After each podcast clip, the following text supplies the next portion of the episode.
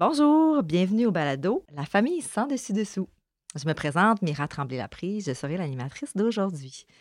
Alors, le sujet aujourd'hui est le conflit de loyauté. Entre parenthèses, Monsieur Chocolat. vous comprendrez au cours, si vous restez à l'écoute, vous comprendrez. Là, on, va vous expliquer un petit peu qu'est-ce que veut dire euh, Monsieur Chocolat. Alors, aujourd'hui, on traite le conflit de loyauté. Alors, je vous présente les invités d'aujourd'hui. Peut-être que vous les reconnaîtrez présente Jenny Boudreau. Bonjour. Salut. Alors, euh, moi, c'est Jenny. Je suis intervenante communautaire famille à l'AFMR de Maria Chapdelaine. Et je vous présente aussi sa collègue, Hélène Corneau. Bonjour. Bonjour, intervenante communautaire famille également avec Jenny.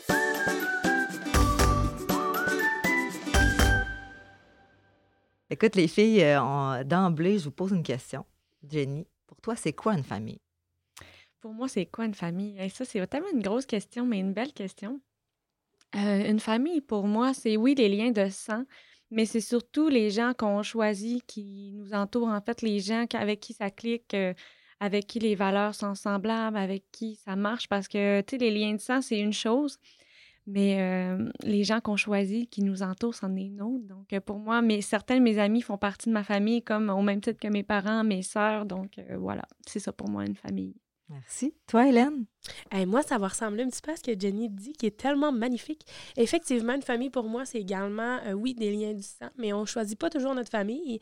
Donc, parfois, je trouve que justement, on a la possibilité de le faire avec nos amis qui sont très, très proches de nous, qui nous entourent, et ça devient des liens du cœur.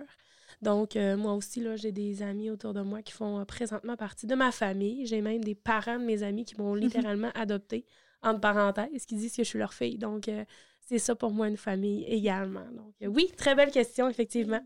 Et pour toi, Mira, c'est quoi une famille? Ben, ben c'est sûr que ça ressemble à vous autres aussi, mais par contre, ce qui est par moi une famille d'emblée, ce qui me vient, c'est que euh, c'est les personnes que je vois le plus souvent. Mmh. Dans le fond, euh, ben, c'est sur mes enfants, mon, mon, mon chum, euh, euh, mes parents, bon, mes oncles, mes tantes, je pourrais nommer tout le monde, tu oui. Mais des liens encore plus forts, même mes collègues que je vous vois plus souvent que ma famille. je trouve que ça fait partie de ma famille. Euh, mes collègues, moi aussi, je dirais, ceux au, bureau aussi, oui, on est plusieurs organismes au même toit, fait que ça fait partie de la famille aussi.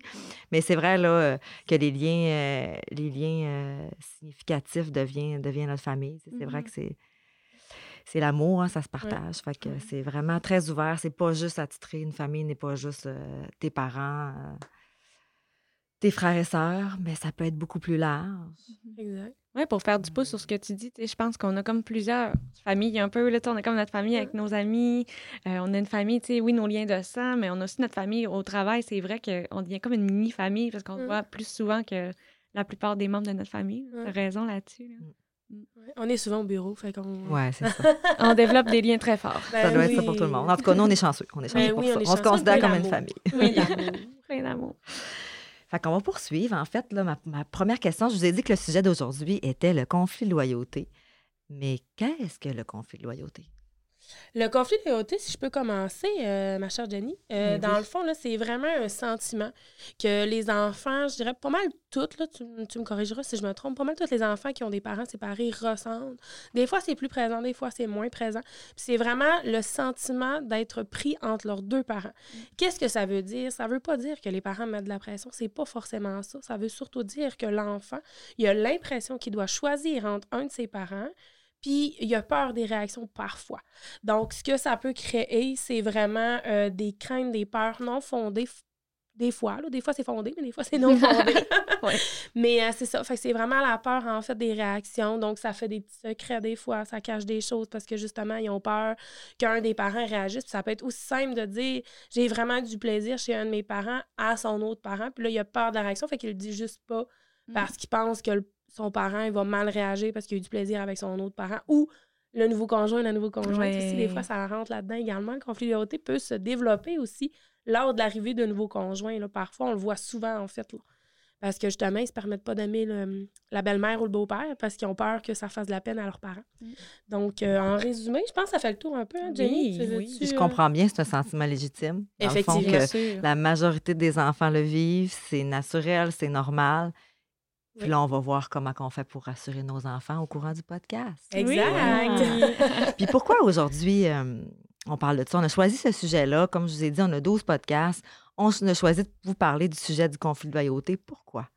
Bien, parce que le conflit de loyauté, c'est souvent un sujet qui est méconnu. Les mmh. gens ne savent pas que ça existe. Les gens ne. Tu sais, souvent, les gens qu'on rencontre, hein, Hélène, euh, souvent, ils ne savent pas c'est quoi le conflit de loyauté. Puis c'est tellement important parce que, comme Hélène l'a dit, la majorité des enfants vont le vivre euh, lors de la séparation de leurs parents. Puis on rencontre que des parents séparés. Donc, on trouve ça très important que les parents le sachent.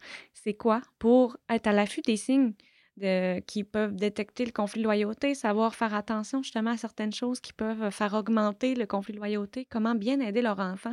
Parce que des fois, les parents nous disent Je ne reconnais plus mon enfant dans ce qui se passe. Ouais, il vit un conflit de loyauté, ton coco. C'est souvent ça le problème, mais euh, mmh. quand on le sait pas, on peut pas le savoir. Hein. Non, c'est ça. Puis il faut pas le prendre mal, en fait, non, plus.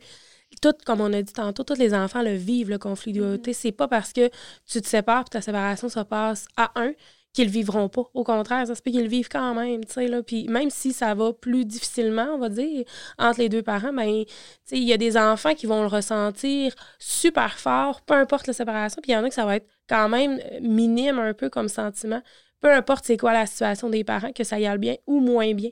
Donc, il euh, ne faut, pas le prendre mal. Au contraire, il faut l'accueillir avec euh, ouverture et euh, compréhension hein, pour aider les, enfants. Puis, on va en parler aussi des pièges à éviter, en fait, au niveau des parents.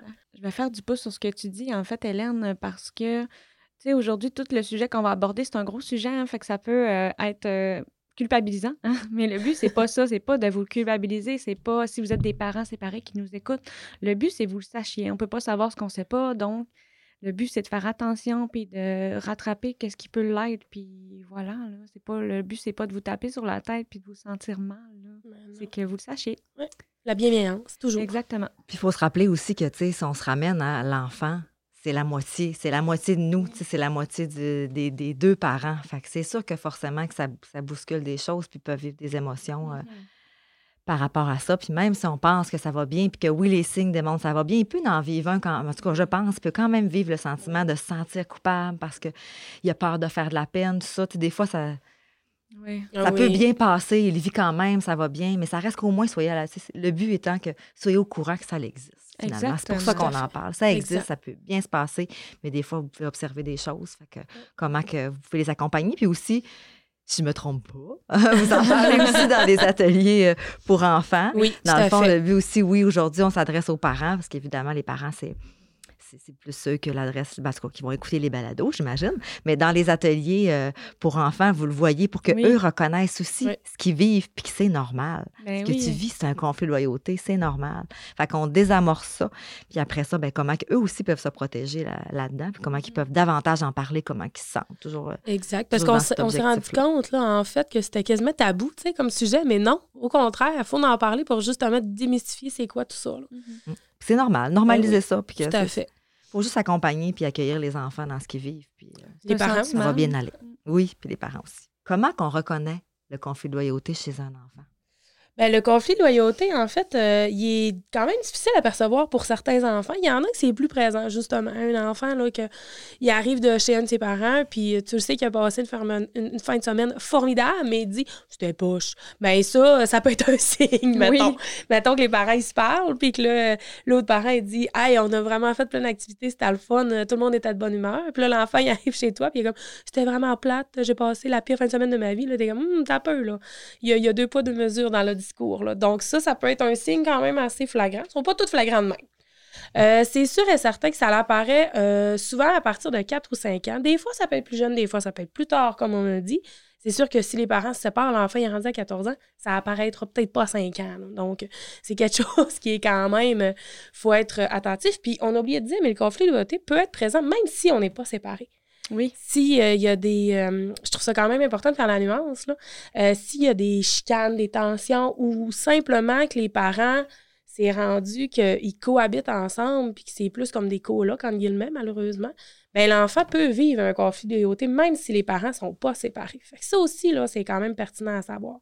c'est sûr que l'anxiété, être agressif, se replier sur lui-même, c'est un des signes les plus présents. Euh, c'est sûr et certain que si les parents viennent de se séparer puis que l'enfant se replie énormément sur lui-même, c'est questionnant. Peu importe c'est quoi. Ça ne veut pas dire que c'est un conflit d'autisme, ça peut être autre chose, mais il faut quand même rester à l'affût de ces signes-là. l'âge rentre beaucoup en considération aussi. C'est sûr que les adolescents, c'est une tendance qui ont peut-être plus. Donc, il faut quand même être à l'affût parce que c'est pas parce qu'on est un adolescent qu'on ne vit pas le conflit de loyauté. Au contraire, il est juste euh, euh, comment je pourrais dire ça, il est plus, il ressort autrement, en fait. Oui, exactement. C'est juste, c'est différent, puis ça ne sera pas euh, extériorisé de la même façon. Exact. Euh, il y a aussi le fait que là, l'enfant, il veut pas, exemple, voir un autre son parent. Mm. Par exemple, je veux rester avec maman parce que je ne veux pas qu'elle soit seule. J'ai peur qu'elle s'ennuie. Ça, c'est un signe. Ça ne veut pas dire que l'enfant n'aime pas son autre parent. C'est juste parce qu'il se sent coupable de laisser son parent seul. Donc, euh, ça également. Euh, tu veux-tu m'aider? On dirait que. Ça, pourrait, ça ben peut-tu, je peux-tu, mettons, ça ben pourrait être, mettons, des mensonges, un enfant qui ment. Là, on parlait de, ben cacher des choses, de mentir, vouloir protéger le parent. Oui, puis avoir un besoin immense de plaire à son parent aussi. des fois, euh, je vais, on va en reparler après avec les pièges à éviter, mais parfois, on peut dire des choses en tant que parent, puis on pense même pas là, que l'enfant l'a interprété d'une certaine façon. Puis là, lui interprète ça comme, ben là, il faut vraiment que je fasse telle attitude ou telle chose pour plaire à mon parent. Puis là, euh, ce qui se passe en ce moment, c'est le contraire. Fait je vais compter un mensonge pour à tout prix te plaire, pour vraiment euh, te faire plaisir. Ou mettons aussi, euh, je sais pas moi, un parent fronce les sourcils quand l'enfant revient de chez son autre parent, ben il peut intégrer dans sa tête, ah ben là, c'est mal perçu de mon parent quand je reviens, fait que je fais semblant que c'était plate, comme Hélène a dit, je fais semblant que c'était plate alors qu'il y a eu full plaisir. Ou euh, il dit qu'il n'aime pas la belle-mère ou le nouveau beau-père parce qu'il pense avoir faire de la peine à l'autre parent. Puis des fois, c'est même pas les, les parents, hein, c'est les enfants qui... Qui interprètent. Exactement, qui l'interprètent comme ça. Ils ont, ils ont ils ont un esprit critique quand même, les enfants. Ils ont des pensées par eux. Ils pensent par eux-mêmes parfois. Hein. C'est pas euh, juste les parents qui, leur mettent des idées dans la tête. C'est eux-mêmes parfois qui s'en mettent ou qui s'imaginent des choses. Comme tu disais, tu sais, qui s'imaginent que le parent est tout seul dans son garde-robe, qui fait pitié quand il est pas là, tu sais, qui s'ennuie. Mais en réalité, il va quand même bien, là, tu sais le temps des fêtes arrive, on en parlait, le temps des fêtes arrive. Euh, mon parent qui n'a pas personne d'autre que moi à Noël, il va se retrouver tout seul, il va, il va, prendre un petit peu. J'ai de la peine pour mon parent, mais ça ne veut pas dire que son parent de la peine. il va prendre cette peine-là sur ses épaules quand même. Exactement. Euh, sinon, euh, éviter de parler de l'un de ses parents parce que ça mettrait l'autre mal à l'aise. Ça peut être quelque chose aussi, justement, comme je disais tantôt, euh, éviter de parler du beau-parent ou de la nouvelle, du nouveau beau-parent parce qu'il dit Ah, ben là, le parent, il sera pas bien avec ça. Ou éviter de parler de, de maman ou papa parce qu'il sent que ça va faire un malaise, soit parce que Bon, mais mettons qu'il y en a un qui a, qui, qui, a plus pris la décision de la séparation, puis l'enfant, tu sais, il sait ces affaires-là. Oui, mais c'est subtil, même si vous faites full attention, les, les, les, les enfants s'en rendent compte, donc ils peuvent dire Ah, ben, j'en parlerai pas parce que comme ça, ça fera pas de peine euh, à maman ou à papa de, de, parler de l'autre qui l'a laissé, en réalité. C'est ce que l'enfant pense. Puis des fois, on dit, des fois, ça se dit aussi. Il y a beaucoup de choses que les parents disent. Oui. En pensant que ça n'affecte pas les enfants. Là, on a parlé beaucoup de, ce, des fois qu'on on, il n'y a, pas de comportement de la part des parents qui. qui, Parfois, il y en a. Mais parfois, il y en a. Parfois, il y en a. Puis c'est pas toujours intentionnel, mais ils sont là. Des fois, c'est pas toujours de faire, de faire du mal, mais des fois, on s'en rend pas compte. Puis des fois aussi, tu sais, c'est sûr qu'un parent qui, mettons, qu'il y a plus de peine, puis que c'est plus apparent, puis que c'est très légitime d'avoir de la peine, tout ça, c'est normal, puis que les enfants sont témoins de ça, puis que c'est pas voulu. Mais c'est ça, mais ça se peut que l'enfant veuille protéger plus ce parent-là. Oui, c'est encore plus important de dire pourquoi tu as de la peine à ce moment-là, puis de normaliser en fait tes émotions, parce qu'un enfant, comme Jenny elle a dit tantôt, puis comme tu viens de dire, Mira, ça a une très belle imagination, mais ça leur mm-hmm. joue des tours. Parce que justement, des fois, ils se créent des scénarios, ils s'inventent des, des, situations qui sont jamais arrivées, mais pour lui, c'est ça, puis il se croit dur comme fer. Donc, c'est pour ça qu'il faut faire très attention. Puis des fois, on pense, ah, mais tu sais, il n'y a pas à tout savoir. Non, mais tu peux quand même essayer d'expliquer les choses, justement, surtout si tu te rends compte d'un comportement. Parce qu'en effet, là, il peut euh, aller loin. Puis les enfants, souvent, quand ils sont couchés, pensent qu'ils dorment, mais non, ils ont des grandes oreilles. fait qu'ils entendent tout. Puis là, t'es comme, ah ouais, mais ça sort de où? Il t'a écouté. On le sait pas, mais ils ont une curiosité mal placée parfois. oui, ils jouent. Ils écoutent la télé, hein, ils m'entendent pas. Euh, oui. oui, ils t'écoutent en ciel. Ses oreilles sont dirigées, ses antennes sont dirigées sur ce que tu dis et pas sur autre chose, c'est sûr et certain. Mm. Puis il y a une autre chose aussi qu'on peut voir euh, chez euh, l'enfant aussi l'apparence du conflit de loyauté, c'est vraiment un, gros changement de comportement d'un parent à un autre. Dans le fond, il y a vraiment ça aussi, des fois, qu'on peut voir une grosse différence dans le comportement de l'enfant. Souvent, c'est les professeurs qui peuvent remarquer ça, surtout. Oh oui. Ah, tu veux dire, OK, tu veux dire quand il y a un parent et est, chez son père cette semaine-là, puis la semaine d'après, chez sa mère, puis on voit que va l'enfant avoir a des comportements différents. Différent d'une chez chacun l'autre. ses OK. parents. OK. Ah oui, ça aussi, c'est Ouais, un très c'est bon ça. signe, en effet. Exactement, de vraiment agir de façon différente parce qu'il veut plaire à- aux parents avec qui il est. Donc, il va, euh, il va changer sa façon d'être pour faire plaisir. Mhm. On peut voir ça. OK. Alors, on serait rendu maintenant à parler de ce serait quoi les pièges à éviter qui font en sorte que ça augmente, ça pourrait augmenter le conflit de loyauté chez l'enfant? Oui, dans le fond, il y a plusieurs pièges, en fait, dans lesquels on peut embarquer sans le faire exprès ou sans s'en rendre compte, euh, qui peuvent faire augmenter le conflit de loyauté ou provoquer un conflit de loyauté chez l'enfant. Tout à fait. S'il est euh, moins présent un peu, ça peut vraiment le, le développer. Là. Exactement. Donc, euh, il y a l'enfant messager de faire passer les messages par les enfants. Donc, de dire, tu diras à ta mère, tu diras à ton père que. Euh, tu sais, l'enfant, il se sent vraiment pris entre ses deux parents. Ou parfois, si le message, euh, il sait que l'autre parent, il va mal le prendre, ben ça se peut qu'il le répète pas bien, le Ouais. message. En fait, ça se peut qu'il dise ce message-là, mais d'une façon croche, ça se peut aussi qu'il oublie. C'est quoi le message entre-temps? Si, mettons, euh, le parent le dit le matin, il arrive le soir chez son, au- chez son autre parent, puis il l'a complètement oublié, fait qu'il va dire n'importe quel message pour pas se faire chicaner. Mm. Ça peut arriver aussi, fait que c'est vraiment attention, euh, important de faire attention, en fait, à ça, à l'enfant messager, parce que l'enfant, il peut rapporter le message de n'importe quelle manière, ça peut être mal interprété par l'autre parent, donc c'est vraiment important de communiquer directement ensemble. Oui, parce que si je peux faire du pouce Oui. un peu là-dessus, euh, faut pas oublier que même si le message, c'est tu diras à ton autre parent de euh, pas oublier les chaussures. Ben, l'enfant, peut-être qu'il sait que ces chaussures-là, ça a déjà été une source de conflit. Je donne un exemple. Ben, peut-être bien qu'il le dira pas, ou ben non, c'est ça. Puis là, qu'est-ce que ça crée, ça, dans ce temps-là? Ben, ça peut créer des conflits entre les parents. Là, l'enfant lui dit Oh non, c'est tellement de ma faute. Mais non. Tu sais, c'est- c'est. Mais ça peut être super banal comme ça. Puis là, on est comme Mais voyons, pourquoi, tu coco, tu te sens comme ça? Mais parce que c'est à moi de dire le message. Ouais, non, c'est ça. Là. Fait que des fois, c'est des petites affaires comme ça qu'on pense que c'est vraiment anodin, mais pour les enfants, ça peut être une montagne terrible. Fait que euh, je voulais juste faire du pouce Oui, exactement. Puis, euh, dans le fond, il faut faire attention aussi, surtout si la communication est rompue entre les parents, hein, que c'est pas possible d'avoir une communication ensemble. Ben, l'enfant, il peut se positionner comme un médiateur naturel. Donc, euh, dans son désir de vous faire plaisir, de, de vouloir, vous, vous il vous aime, hein? Qu'il veut vous faire plaisir, ben, il peut essayer de faire passer les messages entre les deux parents, de faire la, la courroie de transmission. Puis, ça lui met une très grande pression, en fait, sur lui sur l'enfant, ça le, ça le met dans une position où il se sent pas bien, où il se sent justement pris entre les deux parents, qui, qui sent que toute la communication repose sur lui. Puis ça fait aussi qu'il peut en profiter.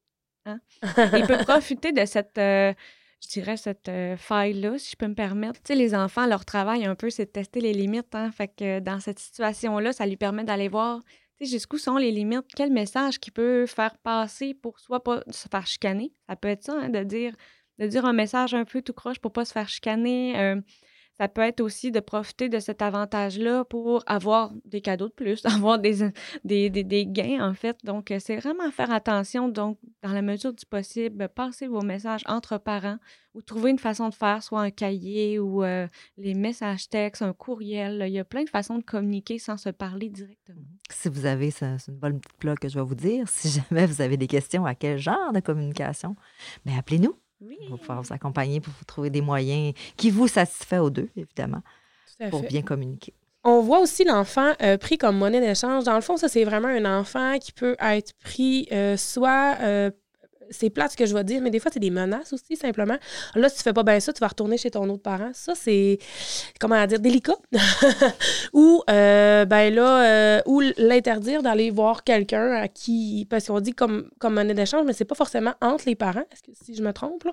Ça peut être avec quelqu'un d'autre aussi. Là. C'est ça, c'est soit, euh, ben là, je vais te couper du temps avec ton autre parent, ou, ben non, je vais te retourner plus rapidement chez ton autre parent si jamais ça se passe pas bien ou peu importe. Puis ça peut être aussi, tu iras pas voir euh, un grand-parent que tu aimes vraiment beaucoup si, euh, euh, si tu fais pas bien ça, puis tout. Puis ça, dans le fond, là, euh, faut faire attention parce qu'il faut pas oublier que peu importe c'est quelle façon qu'on menace les enfants, euh, lui, dans sa tête, il va le voir super gros puis il va marcher sur des œufs énormément. Puis ça reste que non seulement ça provoque un conflit à mais c'est comme une sorte de, de violence, en fait, aussi également. Ça peut faire partie de ça. là. Fait que, il y a aussi l'enfant vu comme l'enjeu. Qu'est-ce que ça veut dire l'enfant vu comme l'enjeu? Ben ça, c'est dans le fond, c'est un parent qui peut essayer de gagner en amenant un enfant de son côté. Ça, dans le fond, c'est vraiment... Euh, c'est, je trouve ça quand même difficile à comprendre comme concept. Dans le sens où ce que l'enfant, il est... C'est comme lui le, le, le, gagne-pain, je sais pas comment dire ça. C'est lui le trophée. Donc, euh, si tu viens chez nous en fin de semaine, tu vas voir, on va faire vraiment une belle activité. Ou, ah, ben là, euh, euh, c'est ma fin de semaine, fait que là, euh, tu pourras pas aller chez telle personne ou Ah, t'as-tu vu, c'est ton autre parent qui est pas gentil parce que moi, en fin de semaine, j'avais prévu ça, mais là, tu peux pas venir me voir parce que c'est pas ma fin de semaine. Ça aussi, ça peut créer beaucoup, beaucoup de, de conflits chez l'enfant, de questionnements, puis ça peut créer beaucoup de conflits aussi entre l'enfant et l'autre parent qui est visé parce que lui, il est comme OK, fait que là, c'est mon autre parent qui est pas gentil parce qu'il m'interdit, entre guillemets, d'aller voir ce parent-là qui a des activités. Puis là, encore là, il faut faire attention à tout ça parce que l'enfant n'est pas une monnaie d'échange et n'est surtout pas un trophée. Hein. Mm-hmm. le parent, comme Mira l'a dit tout à l'heure, il, est 50% maman, 50% papa. Donc, il ne faut pas oublier non plus qu'il a le droit d'aimer ses deux parents dans tout ça. 50% maman, 50% maman, ou 50 papa, 50 papa. 50% d'un et de l'autre. Exactement. Puis dans l'enfant, vu comme l'enjeu, ça peut être là aussi qu'on peut voir un parent parler en mal de l'autre parent, hein, ce qui... Euh, comme on vient de dire, justement, l'enfant est 50% de chacun des parents. Donc, c'est vraiment important de faire attention à ne pas parler en mal de l'autre parent parce que c'est parler en mal de 50% de l'enfant. En fait, de, de 50 de la personnalité de l'enfant, c'est d'aller dire que cette pourcentage-là, cette moitié-là n'est pas valable, qu'il n'a pas le droit d'être comme ça, il n'a pas le droit d'être comme son parent. Donc, c'est vraiment à faire très, très attention. Oui, puis euh, je vais faire du pouce sur ce que tu dis. Si, exemple, pour vous, c'est un compliment, mais que l'enfant vous a déjà entendu parler en mal de son autre parent par rapport à ça. Exemple, ah, Jenny, c'est beau, tu dessines comme ton père. Mais que moi, j'ai déjà parlé comme ton père, qui dessinait vraiment mal, puis ça n'avait pas de bon sens, ses dessins. Bien, ce que je viens de dire à l'enfant, c'est que tu es pourri en dessin. Mhm. c'est des petites tournures de phrases comme ça qu'il faut faire attention, en fait. Là. Parce que si, sur le coup, vous vous pensez puis que vous vous rappelez plus du tout de ce commentaire-là, il ne faut pas oublier que les enfants, ils ont une très bonne mémoire. eux, ils font pas d'examen précoce. Là. ça n'existe pas chez eux. Fait qu'il faut être vigilant. Il faut être vigilant vers, euh, Exactement. lors d'une séparation, après une séparation. Un autre piège à éviter qu'on peut voir aussi, c'est jouer à l'espion, à espionner l'autre parent, en fait, euh, au travers de l'enfant. Donc, euh, poser beaucoup, beaucoup, beaucoup, beaucoup de questions à l'enfant au retour de sa garde chez l'autre parent. Donc, qu'est-ce que ton parent fait de ses journées? Est-ce qu'il y a une nouvelle copine, un nouveau copain? Est-ce que, tu sais, poser vraiment beaucoup, beaucoup de questions sur tout le mode de vie même euh, qui peut parfois, surtout quand parfois chez chacun des parents, c'est très, très différent les modes de vie. Parfois, c'est pas pour mal faire, hein, c'est comme pour savoir est-ce que l'autre parent fait bien ça ou pas. Mais tu sais, ça met l'enfant dans une position très, très délicate où ce qui veut pas parler en mal de son autre parent, qui veut pas parler dans son dos, mmh. qui veut pas médire.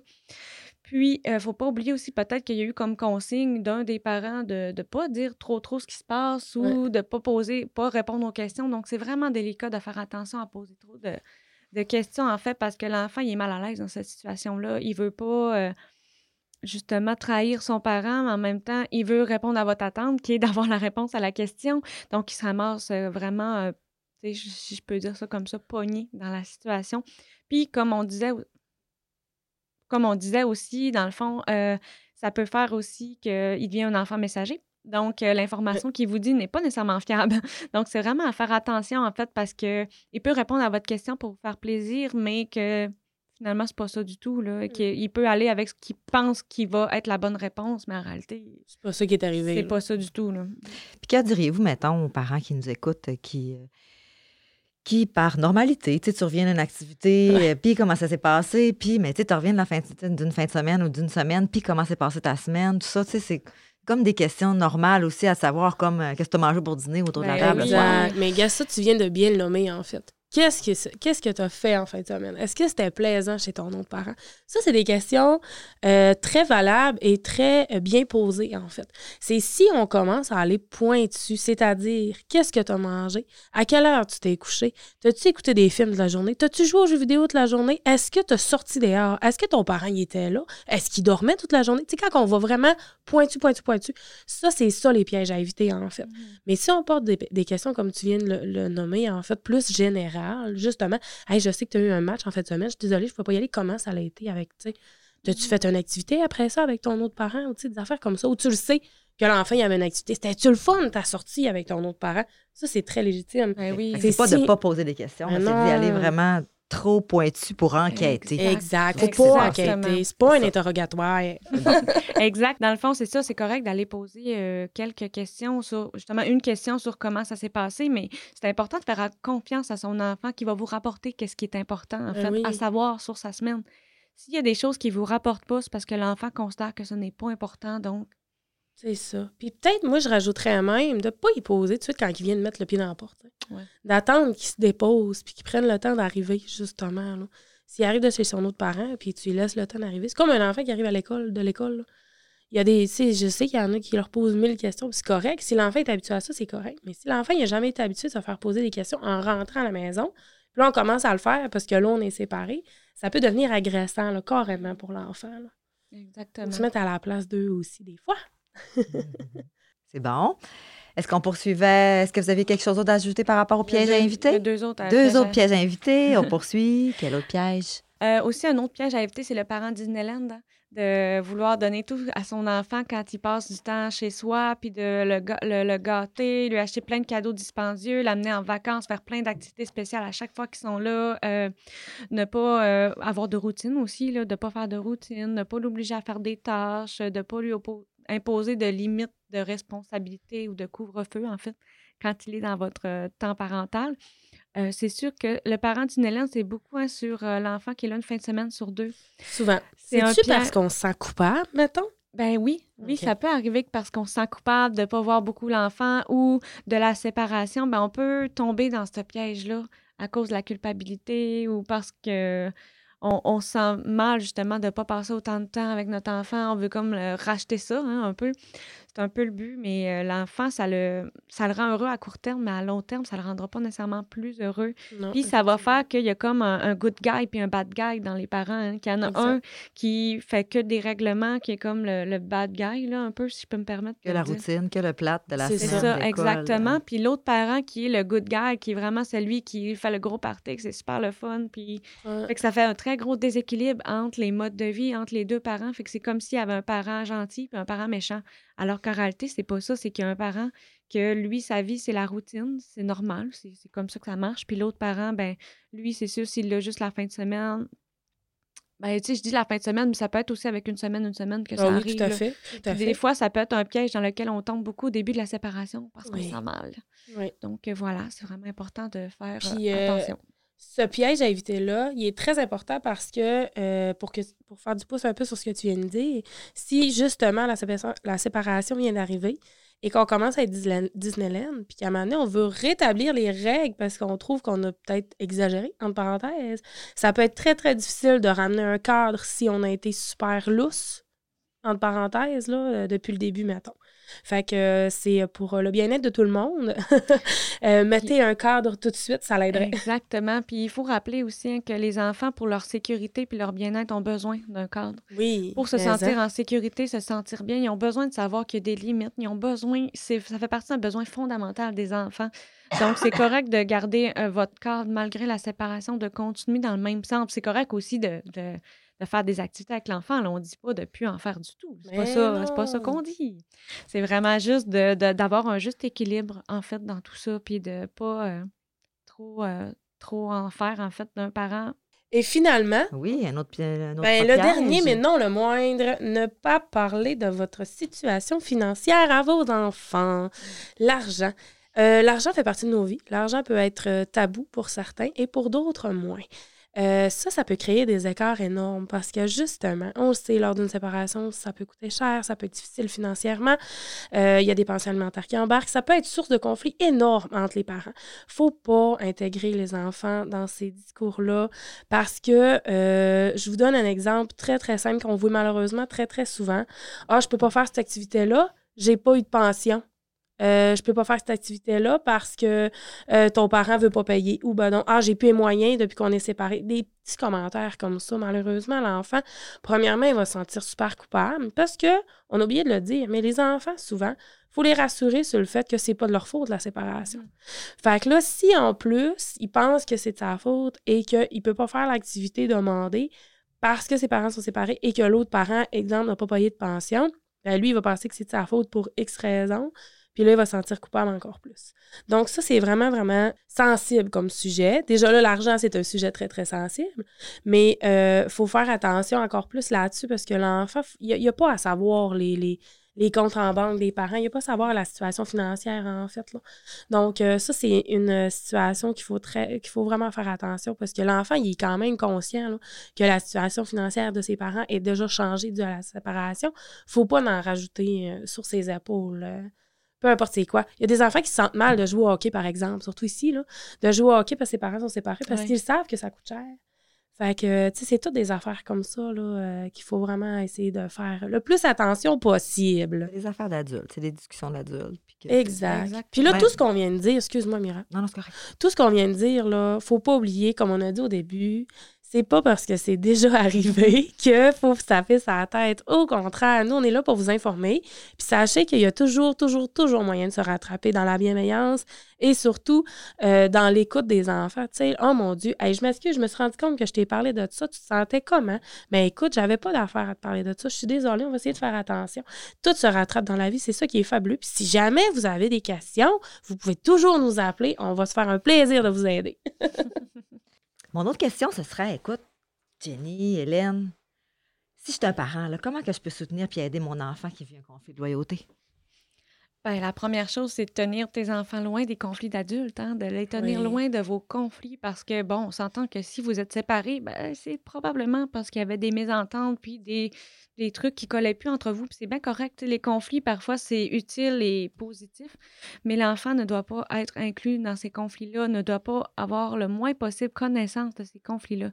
Donc, comme Hélène disait tantôt, les enfants ont des grandes oreilles. Mmh. Donc, si vous avez besoin d'avoir des grandes conversations, ben vous s'assurez soit de sortir de la maison, aller dans le garage au moment où euh, les enfants dorment, soit euh, en parler à un moment où les enfants ne sont pas ni chez l'un ni chez l'autre, les faire garder pour avoir des grosses discussions. Un endroit neutre, ça peut être au restaurant, Exactement, peu importe, si jamais, pendant que les enfants sont à l'école ou des affaires comme ça. Euh, puis aussi lui permettre, hein, lui donner le droit d'aimer ses deux parents, lui donner le droit d'avoir du bon temps chez ses deux parents, de lui dire tu as le droit d'aimer ton autre parent, tu as le droit d'être bien chez lui, tu as le droit de, passer des bons moments avec ton, ton autre parent. Je suis vraiment content ou contente que tu passes des bons moments avec lui. C'est très important. Mm-hmm. Même si des fois, c'est pas ressenti. Oui, même si des fois, c'est pas, pas ressenti. on, le dit pareil qu'il a le droit. Exactement.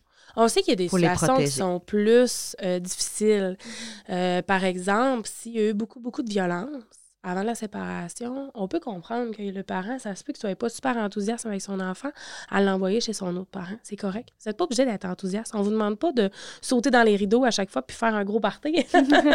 Mais juste de dire Hey, tu t'en vas passer la fin de semaine chez ton autre parent, t'as-tu hâte? Juste d'inciter l'enfant, en fait, à verbaliser comment ce qu'il se Puis si ça ne tente pas, ben non, tu vas passer des bons moments. Puis tu sais, ça va bien aller. Puis rappelle-toi les bons moments que tu as déjà passés. Tu sais, je suis sûre que ça va être bien plaisant. Puis si jamais il y a quoi que ce soit, tu peux m'appeler. Tu peux toujours, toujours m'appeler parce que ça, ça rentre aussi dans le conflit Si l'enfant, il sent qu'il ne peut pas communiquer avec son autre parent quand il est chez un de ses parents, ça, peut être difficile pour l'enfant. Exemple, je suis chez euh, ma mère, puis je veux parler à mon père, ben, j'ai le droit, en tout temps, de pouvoir l'appeler. C'est sûr que s'il est rendu 10 heures le soir, peut-être moins. Mm-hmm. On est conscient qu'il y a des heures. Non, pas toutes les 10 minutes. Il y a un cadre à mettre là-dessus. Mais l'enfant, il a le droit d'appeler son autre parent à tout moment. Parce qu'on en voit beaucoup, nous, des forestiers, là, que, tu sais, quand que les parents étaient ensemble, les enfants, ils avaient le droit d'appeler le, parent qui était en forêt toute la semaine à des heures bien précises. Puis là, tout d'un coup, il peut plus. Pourquoi? Pourquoi il peut plus, le, parent va rester son parent, là, tu sais, il, il, a encore le droit. Si lui, il a besoin de FaceTimer son autre parent qui est dans la forêt toute la semaine, qui continue s'il a fait du bien, tu sais, un petit 10 minutes. Fait que ça aussi, là, c'est quelque chose à laquelle il faut faire attention, là. Parce que je vais dire, comme tu as dit, Jenny, en fait, les, parents, les, enfants, ils ont toujours le droit d'aimer leurs deux parents. Ça, c'est très important à se rappeler. Ils ont besoin de leur ressentir. Puis quelque chose qui est très important aussi à se rappeler, c'est de faire attention au non-verbal aussi. Hein.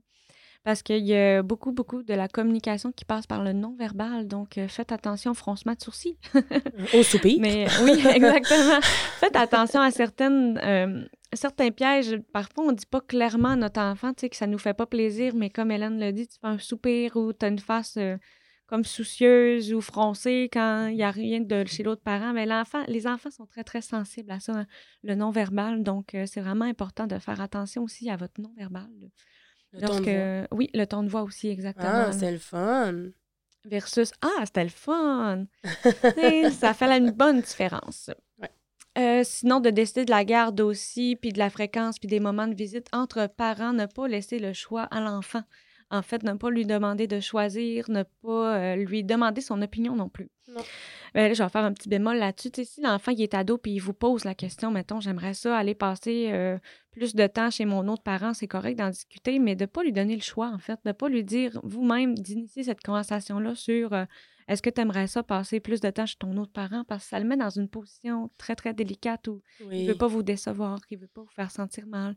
Il ne veut pas avoir l'impression qu'il choisit l'autre parent, même si c'est ce qu'il veut, au détriment de vous, en fait. Donc, euh, c'est vraiment important de faire attention, puis de la garde, de décider ça entre parents. Les fêtes importantes aussi. Noël arrive, justement, là, nous, euh, au moment de l'enregistrement. Euh, exemple, l'enfant le sait que le 24, normalement, c'est chez papa, puis le 25, c'est chez maman. Mais là, ses parents sont séparés. Puis là, tout d'un coup, Noël, c'est le 25 des deux côtés. Puis là, ah, j'ai le goût de demander à mon enfant, t'aimerais aller chez qui?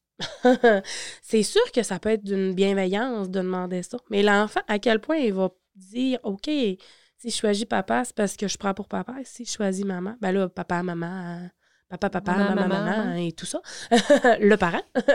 tout dépendamment de quel parent qui choisit, ça se peut qu'il se sente comme mal parce que là, ça le force à choisir encore une fois entre ses deux parents.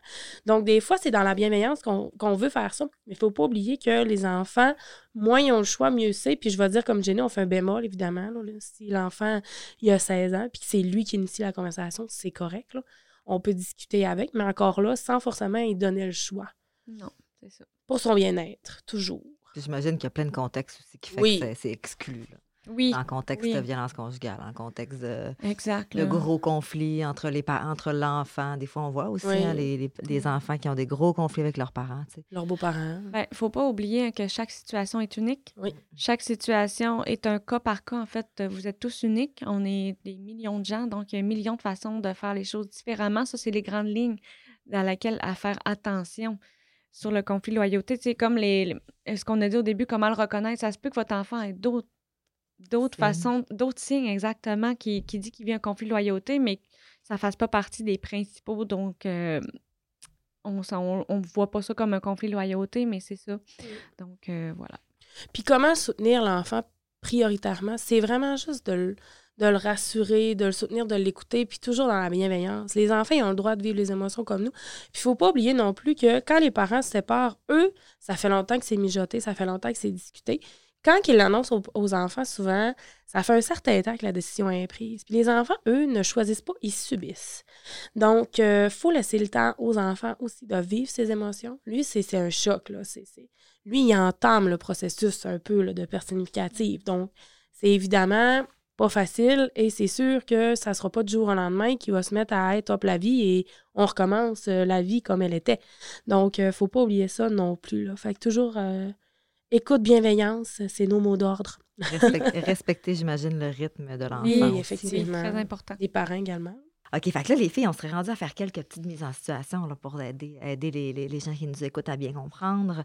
Dans le fond, là, si l'autre parent ne coopère pas, il ne soutient pas, je ne sens pas qu'il soutient mon enfant, qu'est-ce que je fais par rapport à l'attitude de l'autre parent? Par exemple, euh, mon enfant me rapporte que papa a dit que tu n'étais pas fine de faire ça. Ou maman a dit que, que, que tu ne m'aimais pas, qu'est-ce qu'on fait? Ben, c'est vraiment important, dans le fond, de ramener au sentiment de l'enfant. Ah, comment tu t'es senti à ce moment-là? Puis c'est important aussi de ne pas euh, diminuer l'autre parent ou de ne pas rabaisser parce qu'encore là, l'enfant messager, on ne sait pas qu'est-ce qui s'est réellement dit. Ça, c'est l'interprétation que l'enfant vous rapporte. Donc, c'est vraiment d'accueillir ses sentiments. Hein, comment tu t'es senti? Ah ouais, je comprends que tu ne te sois pas bien senti par rapport à ça. Euh, est-ce que tu le dis? À papa ou à maman que tu n'avais pas apprécié, que tu t'étais mmh. senti triste. Donc, euh, c'est vraiment important de, d'accueillir ton enfant, hein, accueil, bienveillance, toujours. Les mots d'ordre. les mots d'ordre, puis euh, de lui, en fait, de lui dire qu'il peut le nommer à l'autre parent qui n'a pas apprécié, le consoler, le rassurer, puis... Euh, on est consciente aussi que là, on donne des situations c'est facile. Mais on le sait que quand on le vit, c'est correct. Vous avez le droit de dire à votre enfant Oh, écoute, ben écoute, ce que tu viens de me dire, là, euh, je trouve ça quand même gros, là. Euh, je vais prendre le temps de réfléchir et puis je vais te répondre plus tard parce que là, on dirait que je sais pas quoi te répondre sur le coup, là, parce que, tu sais, ça peut faire vivre des émotions, là, de ton enfant, il arrive de c'est son autre parent puis il dit Mon autre parent m'a dit que tu m'aimais pas. C'est sûr que ça peut être une claque d'en face, entre guillemets, là. Fait que c'est sûr, vous avez le droit de prendre le temps de respirer et de vous calmer pour ensuite aller valider les émotions des enfants en nommant Ben écoute, moi, quand tu me l'as nommé, je me suis sentie comme ça. Toi, tu t'es senti comment? Parce que je peux m'imaginer que tu n'as pas dû apprécier, hein? Fait puis c'est de valider, non, non, euh, je t'aime. Oui, bien important. Puis aussi, si possible, si la situation le permet, d'aller valider avec l'autre parent. Qu'est-ce qui s'est réellement dit? mon enfant, notre enfant m'a ramené telle chose. C'est quoi qui s'est dit? Je suis pas sûre de comprendre. Pourquoi qui me ramène ça? T'as-tu dit de quoi? C'est-tu passé quelque chose? Sans attaquer l'autre, bien entendu. C'est pas le but. Hein? C'est de... Et si c'est possible, on rappelle, oui, si c'est possible. Si possible, vraiment. Là, si la situation le permet d'aller valider avec l'autre, qu'est-ce qui s'est réellement dit? Mais sinon, comme Hélène l'a dit, euh, vous pouvez prendre le temps de prendre un petit pas de recul, après ça, revenir avec l'enfant, valider ses émotions, comment il s'est senti, euh, puis lui dire qu'il peut le nommer à l'autre parent, ce sentiment-là, puis qu'il a le droit de s'exprimer aussi par rapport à ça et de mettre des limites. Très important. Alors, une autre mise en situation. Ça m'a échappé. J'ai dit à mon enfant que son père était ainsi, que, qui, était, qui était comme sa mère. J'ai fait quoi pour rattraper le tir? Si ça m'a échappé, là, ça a été comme sur le vif. J'ai dit, là. T'es fâché, puis là, ouais, ouais. Il y a des situations comme ça qui arrivent. Là, ça, ben c'est un exemple parmi tant d'autres. Et eh oui. puis des fois, on se laisse aller sans s'en rendre compte. On dépasse, on dit des choses qu'on ne veut pas nécessairement dire. Mais bon, on peut récupérer. Qu'est-ce qu'on fait? Oui, on peut toujours récupérer en nommant justement, comme tu viens de dire, Mira, écoute, je m'excuse.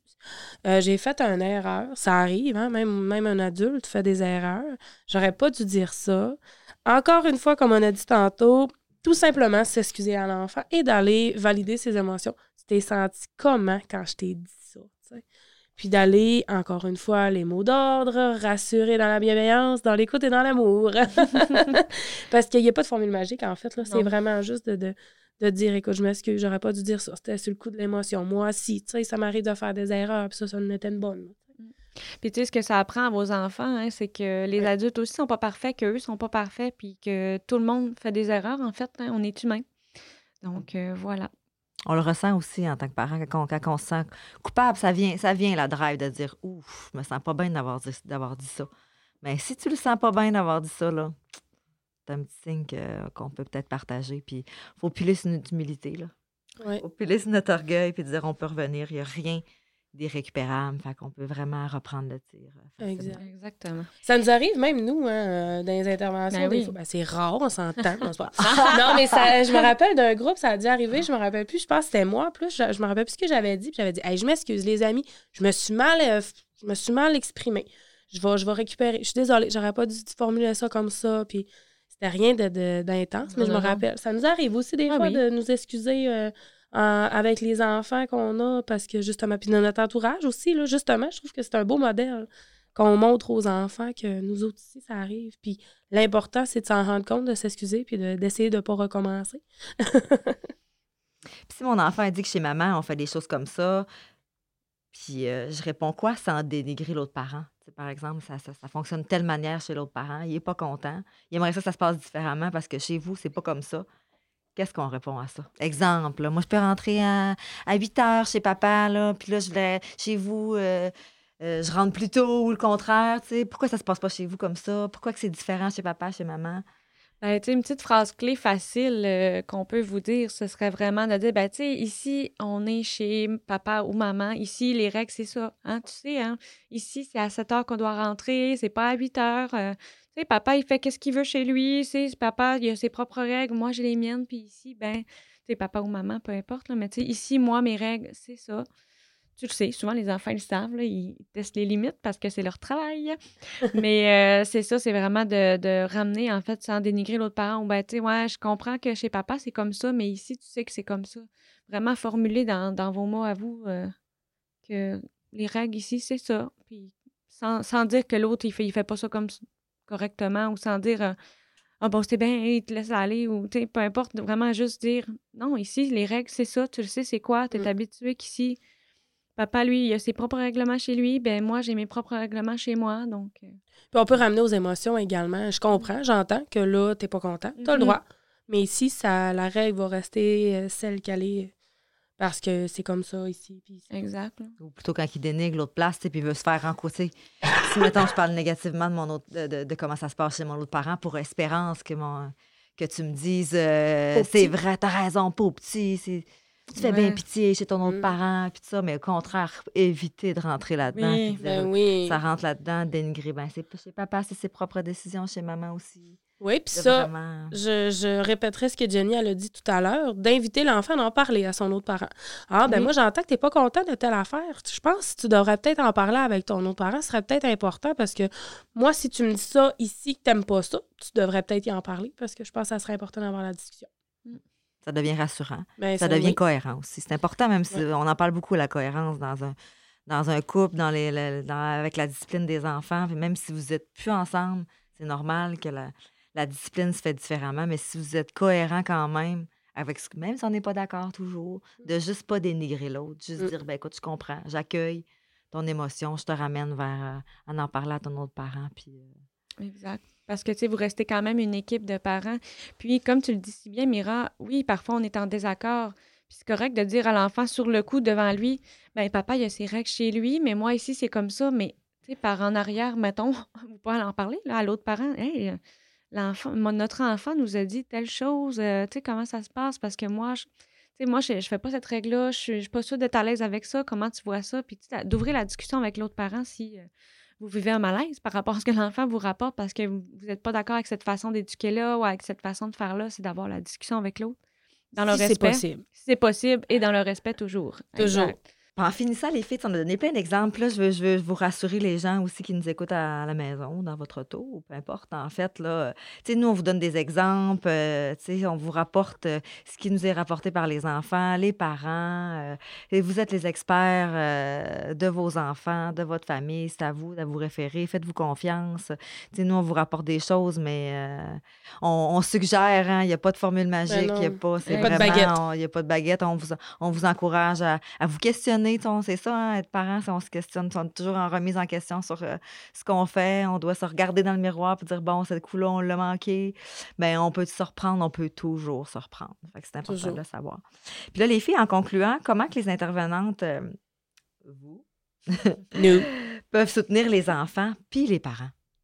Ben, euh, je peux commencer. Euh, simplement, comme on a expliqué dans l'épisode 0, euh, nous avons des ateliers pour les enfants qui vivent ou ont vécu la séparation de leurs parents. Puis nous, le conflit de loyauté, dans ces fabuleuses, ateliers-là, on l'aborde avec les enfants. Et je, je reviens à Monsieur Chocolat. C'est pour ça, en fait, là, qu'on a nommé Monsieur Chocolat au début, parce que c'est un ourson, c'est un toutou, c'est une peluche que nous utilisons. Il y a aussi Monsieur, comment tu l'as appelé? Dodi. Dodi. Il y a aussi Monsieur Dodi, euh, qui est nouveau, nouveau dans la petite famille. Mais on utilise depuis euh, quand même un certain temps Monsieur Chocolat. C'est un ourson, dans le fond, c'est une technique d'impact euh, qui euh, montre, euh, qui explique aux enfants vraiment concrètement comment est-ce qu'ils peuvent se sentir quand ils vivent le conflit de loyauté.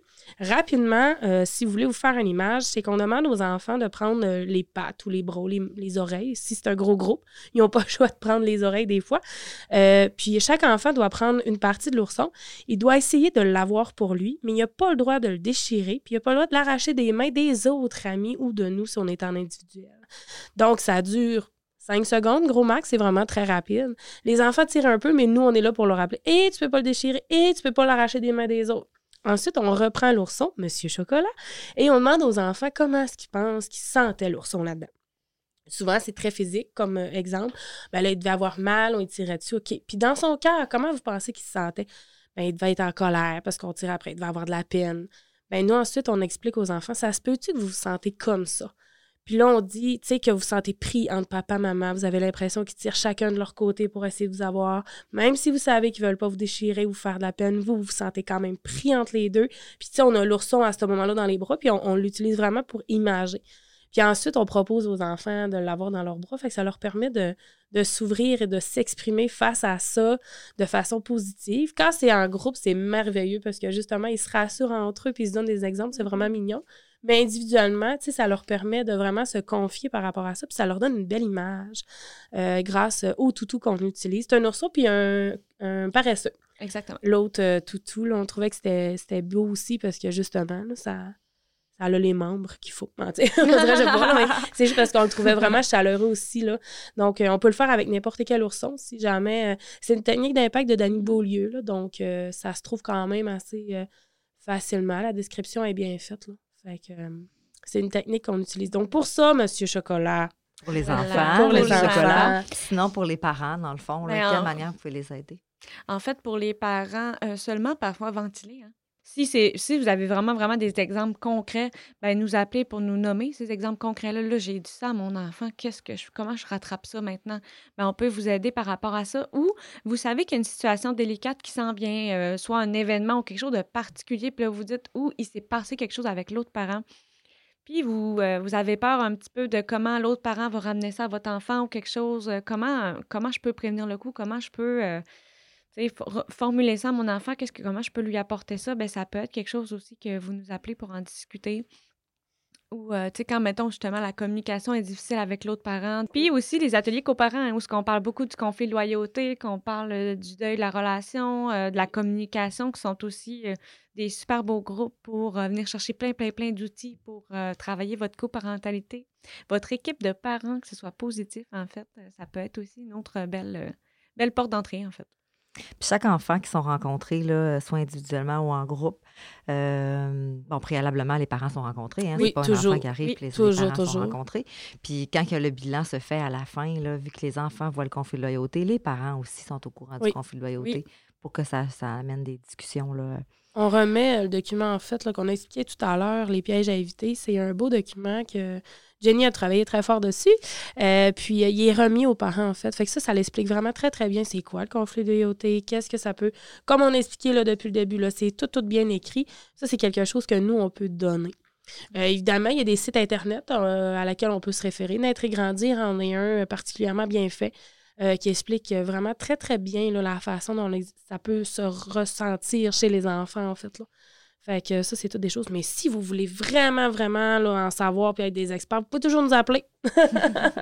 ah, merci les filles. Merci. Merci Jenny. Merci Hélène. Merci Mira. Ben, merci Mira. Ben plaisir. Ça fait plaisir d'animer cette, euh, ce merveilleux balado d'aujourd'hui.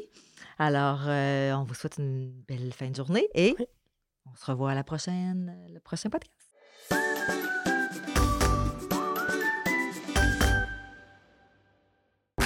Ce balado est produit en collaboration avec la Télédio du Lac.